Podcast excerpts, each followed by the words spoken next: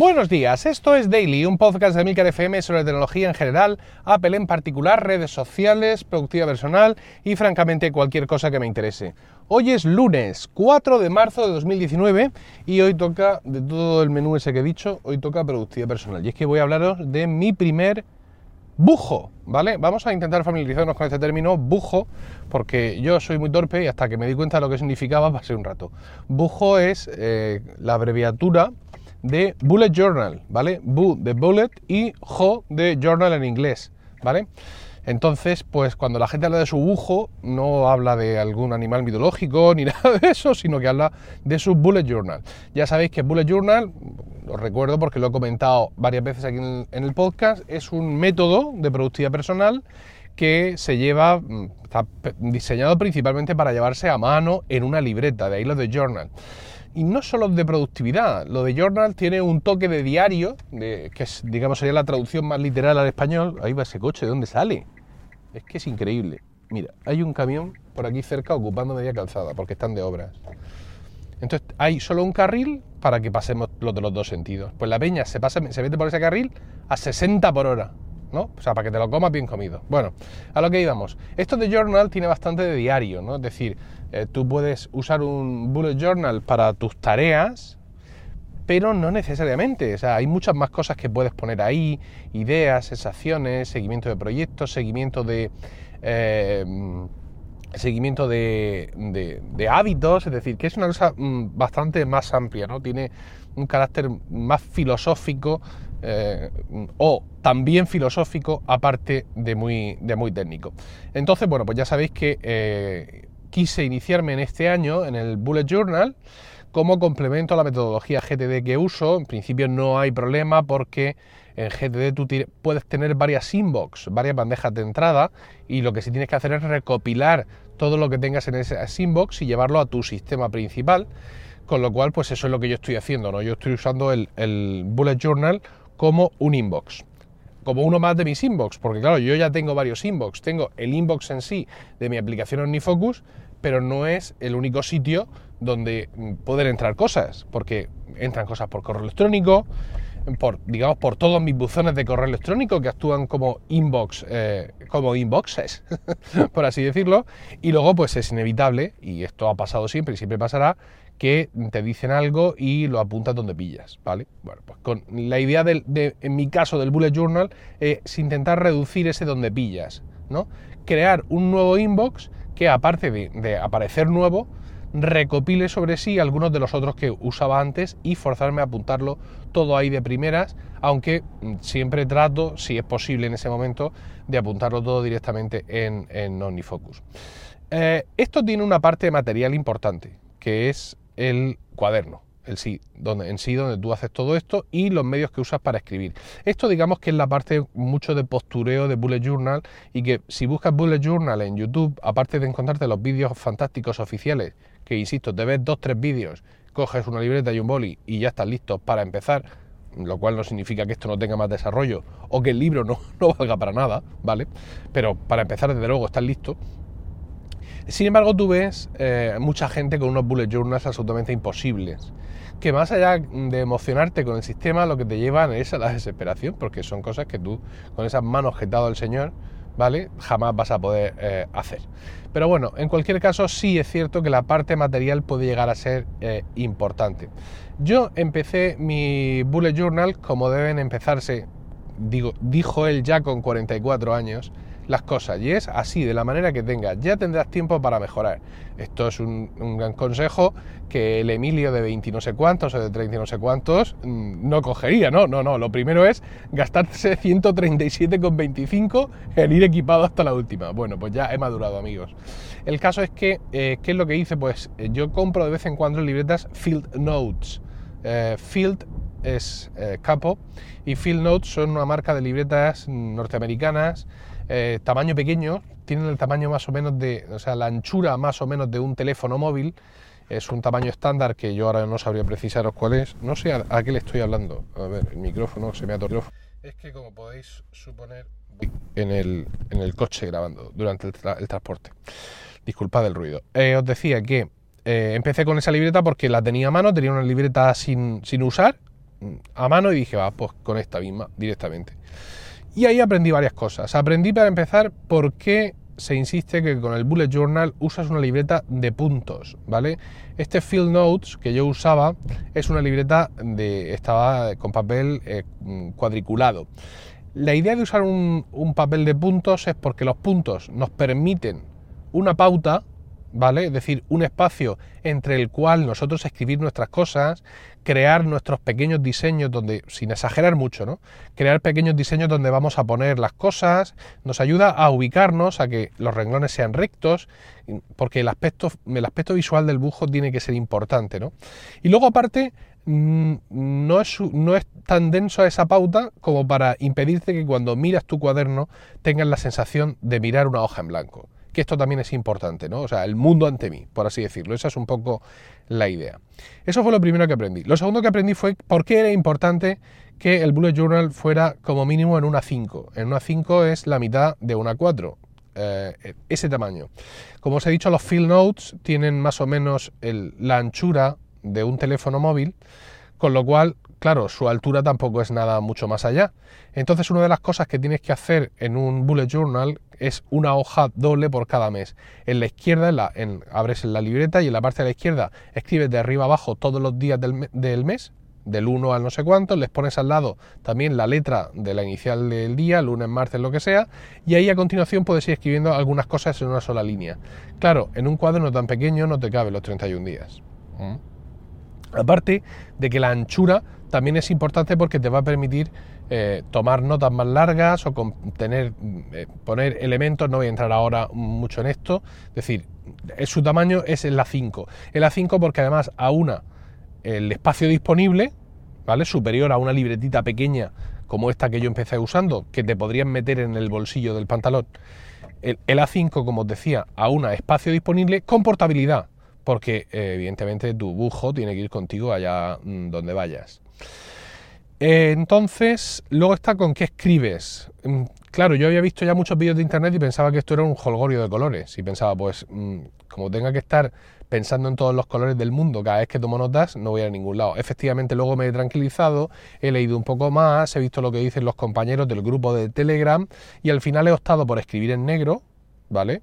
Principalmente, y usar los colores para los modificadores. Es decir, yo, por ejemplo, pongo una tarea y según el, método estándar, una tarea la representa con un punto, ¿vale?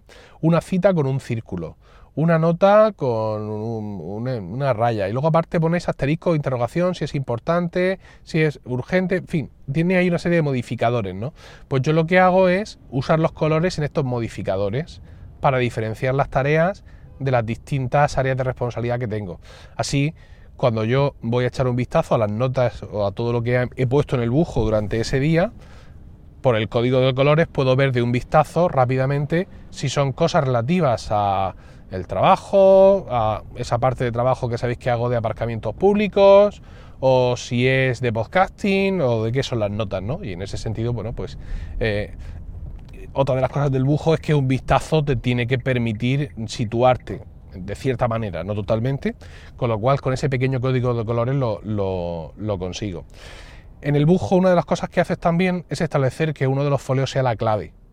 Como os he dicho, un punto es una tarea, un círculo es una cita, pero el método es muy flexible y contrariamente a GTD y seguro que otros métodos, te anima a que construyas tu propia aventura, ¿no? a que tú mismo crees tus propias claves, etc. Pero eso sí, tienes una primera hoja o una segunda o tercera, ya no recuerdo en qué orden te sugieren que vaya, donde, que se llama clave. Y tú ahí escribes. Para mí, un punto es una cita. Eh, un círculo es una tarea. y todas esas cosas. Y ahí lo haces al revés, al derecho, como tú quieras. Pues ahí he puesto yo la clave también de colores. ¿Vale? Y pues la verdad es que muy bien de momento eh, voy muy bien.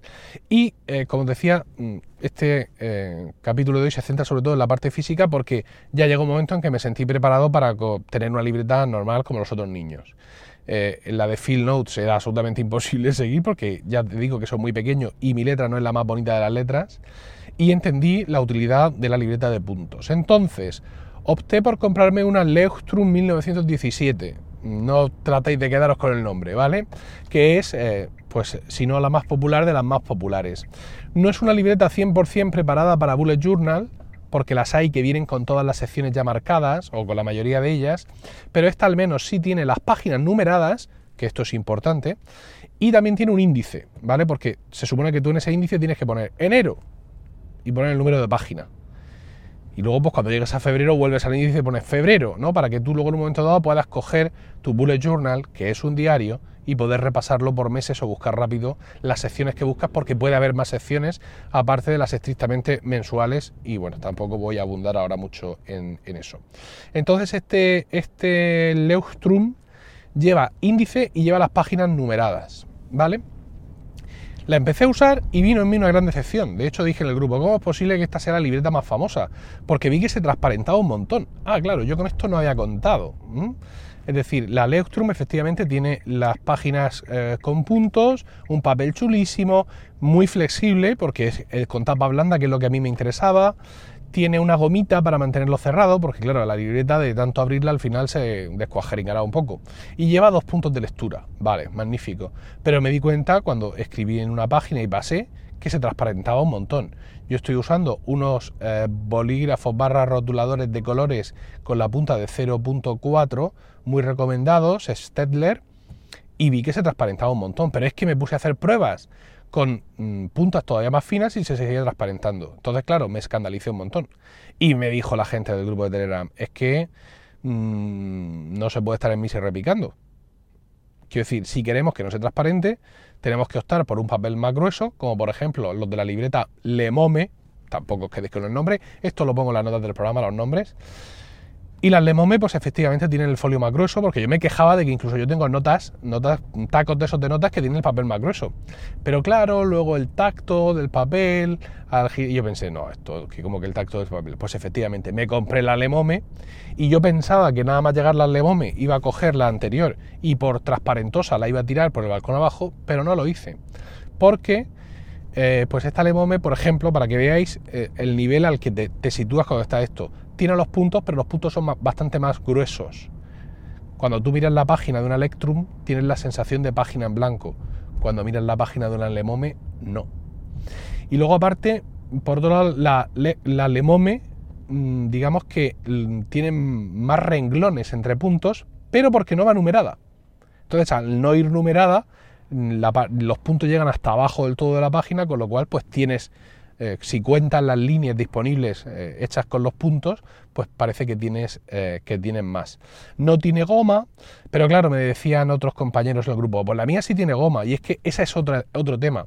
Todo esto que yo os estoy contando, alguno puede estar pensando, ah, pues me voy a basar en la experiencia de Milcar para elegir qué libreta compro. Me temo que no. Me temo que no porque hay muchas cosas aquí que son de sensaciones y aparte a las que solo sensaciones que solo vas a tener cuando estés en el ajo, ¿no? Yo que llevo con esto mm, todo, el, mm, todo el mes, no, todo el mes no, todo el año, pues para mí ha empezado a ser importante, por ejemplo, el tacto de la hoja ¿Mm? Es decir, que cuando yo apoyo la mano y me pongo a escribir, ese tacto que siento debajo de mi mano sea importante. Que habrá alguno en estos momentos escuchándome y, muerto de la risa. Pero os juro, os juro que, llega un momento en que es importante. ¿Vale? Entonces, pues en ese sentido, voy a seguir usando la Leuchtturm, aunque se transparente. Voy a aprender a vivir con ello, a superarlo. Creo que estoy batiendo todo tipo de récords de problemas del primer mundo.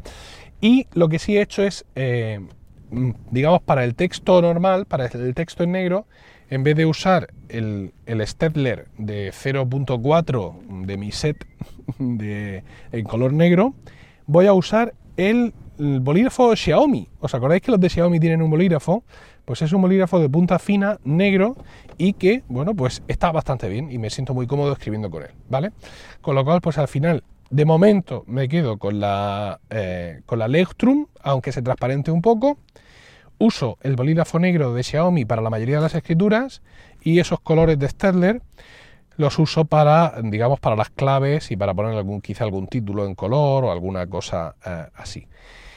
Y todo esto es una realidad. Quiero decir, todo esto no voy a decir que no sea postureo porque se trata de mí, como lo hago yo no es postureo, sino que simplemente son intentando, digamos, no centrarme en eso, no centrarme en el aspecto físico y cool y chachi de mirad qué chula es mi libreta, cuántos colores tiene, porque entre otras cosas carezco de habilidades naturales para crear ese tipo de, historias, Pero sin embargo, cuando he empezado a adentrarme en el método, me he dado cuenta lo importante que es disponer de las herramientas físicas que se adapten a lo que tú necesitas. Porque este podcast grabado por otro diría, la Lectrum para los perros. Yo quiero mi buena Lemome y además la quiero con tapa dura. Y yo diría, por amor de Dios, ¿cómo con tapa dura? ¿Cómo osas? ¿Vale? Entonces, bueno, pues es una señal de que estás un poco en el rollo mm, ya de tomar notas a mano y de escribir a mano, es que efectivamente empiezas a buscar cuáles son tus herramientas eh, más adecuadas para ti. Esto es una cosa muy personal, insisto. Esto que yo hago aquí os puede servir para ver la estructura de mi reflexión, pero los resultados seguramente para vosotros no valgan. Y yo finalmente pues me quedo con la Lectrum, me quedo con los eh, rotuladores Stellar de 0,4 para los colores, pocos colores que voy a poner, y me quedo con, inesperadamente, el bolígrafo de Xiaomi negro de punta fina para escribir la mayoría del texto. Ya os iré contando más cosas de esto de Bullet Journal y aunque eh, soy cinturón amarillo, si queréis eh, preguntarme cualquier cosa al respecto, lo espero ahí en emilcar.fm barra daily, donde también encontraréis otro medio de contactar conmigo. No olvidéis suscribiros a focus.emilcar.es, donde encontraréis vídeos nuevos cada semana sobre todos esos temas, aplicaciones y servicios que nos interesan de verdad. Y también allí encontraréis Weekly, mi podcast semanal sobre Apple, productividad y podcasting. Que tengáis un grandioso lunes, un saludo y hasta mañana.